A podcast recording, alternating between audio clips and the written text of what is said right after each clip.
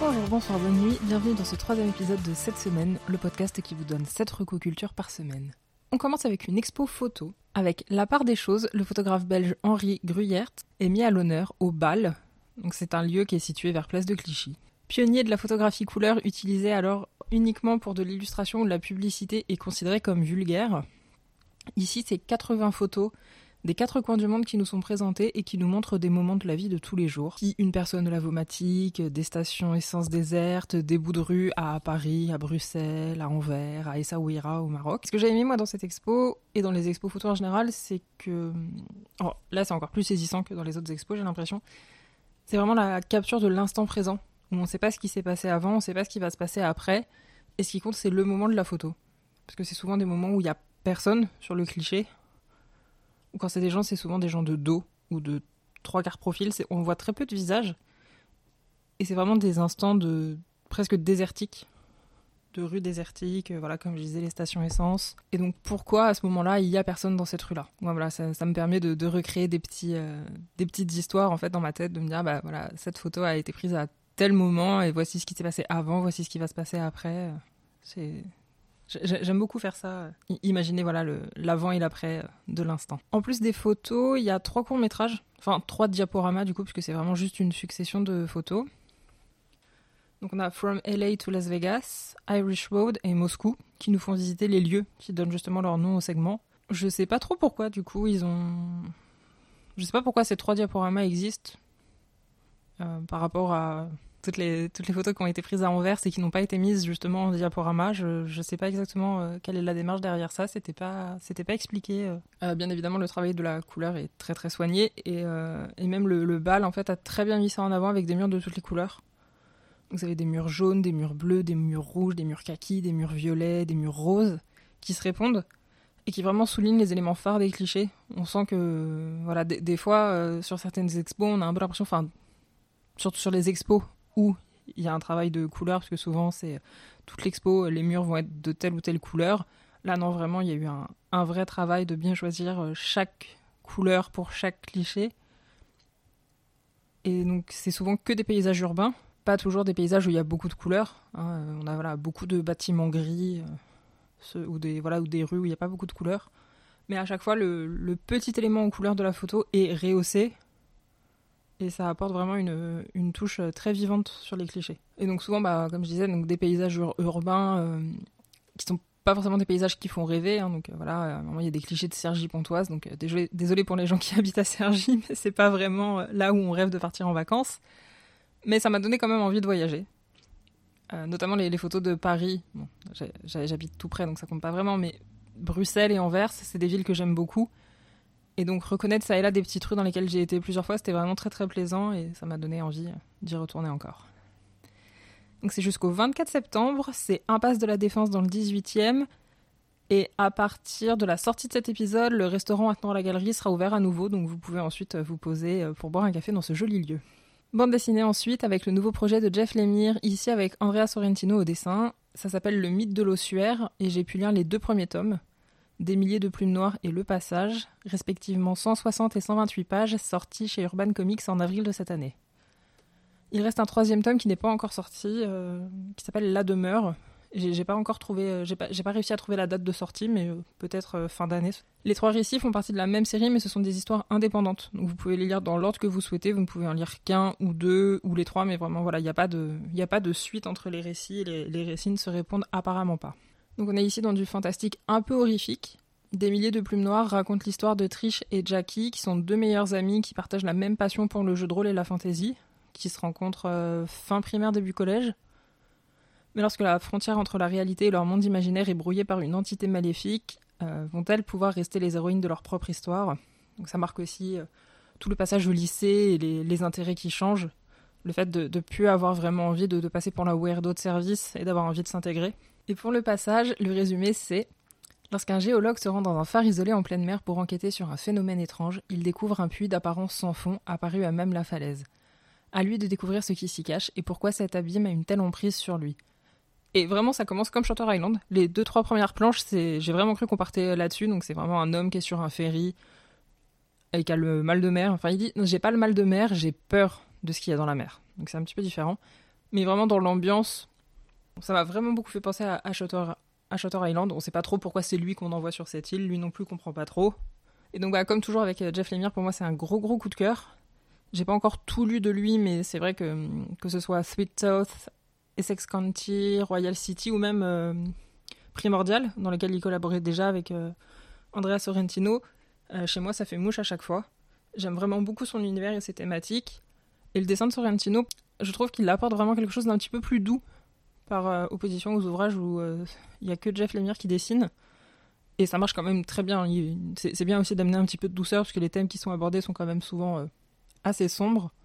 Et un petit peu de douceur, ça fait du bien. Donc j'ai vraiment hâte de lire le, prochain tome. Peut-être que je le chroniquerai dans un prochain épisode. Un essai de linguistique pour continuer cette sélection avec Talking Back, Talking Black de John McWhorter, sorti en 2017, de 173 pages, publié chez Bellevue Literary Press. Donc à ma connaissance, ça n'a pas été traduit, donc ce sera uniquement pour les anglophones, euh, navré. John McWhorter, c'est mm, entre autres un linguiste. Mais euh, ici, euh, comme c'est un essai de linguistique, je vais me, baser que sur le fait qu'il est linguiste. Et il s'intéresse ici sur le Black English. Alors je suis pas sûre qu'en français on parle de d'anglais noir. Il me semble que j'avais vu passer ça quand je faisais des études de linguistique, mais je suis pas très sûre de ce que je dis, donc je vais rester sur Black English. Donc il nous explique pourquoi et comment c'est apparu, et surtout, il nous explique que c'est une langue différente de l'anglais standard et non pas une dégradation de l'anglais standard. Voilà, c'est pas des gens qui font des fautes de grammaire ou de prononciation, ce sont des gens qui parlent une autre langue que l'anglais standard. De la même manière que les Québécois ou les Wallons ne parlent pas mal le français standard de France, mais parlent le français québécois ou le wallon.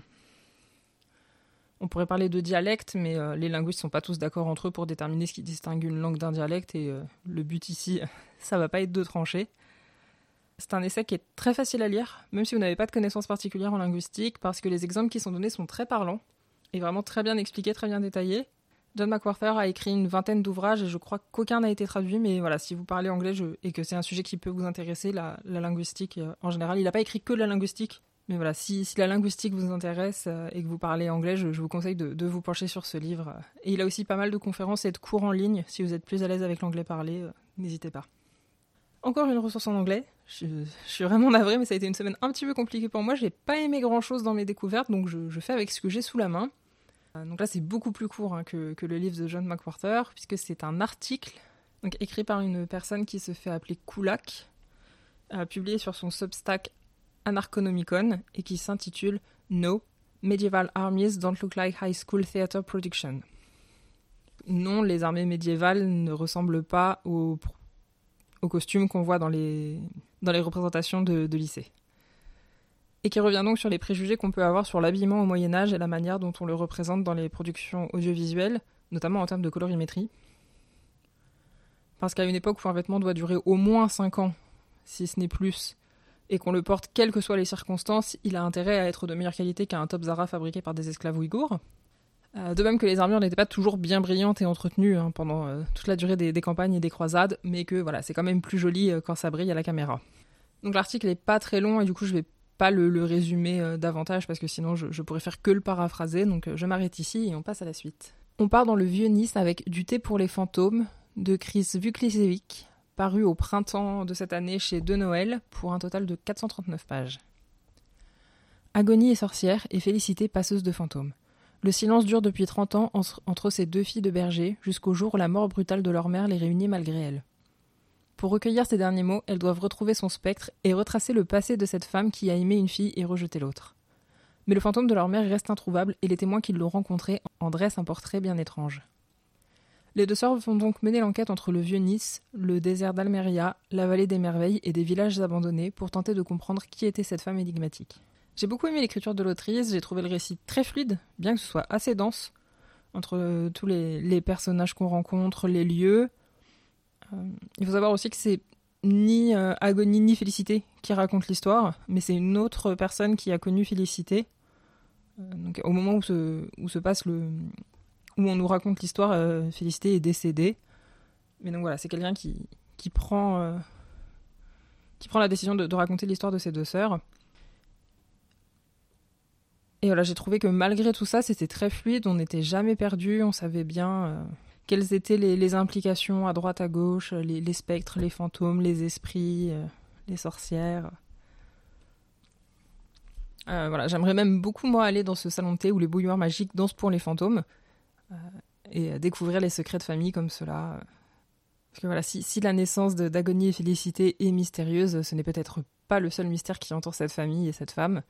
Et si vous aimez les histoires qui se passent dans ce genre de lieu, je vous recommande aussi, pendant que j'y suis, Tant que le café est encore chaud de Toshikazu Kawaguchi, qui raconte l'histoire d'un petit café de Tokyo dans lequel, si vous commandez le bon café, vous pouvez retourner dans le passé. Mais attention, vous n'avez que le temps où votre café est chaud pour mener à bien votre quête. Une fois le café refroidi, vous ne pourrez plus revenir.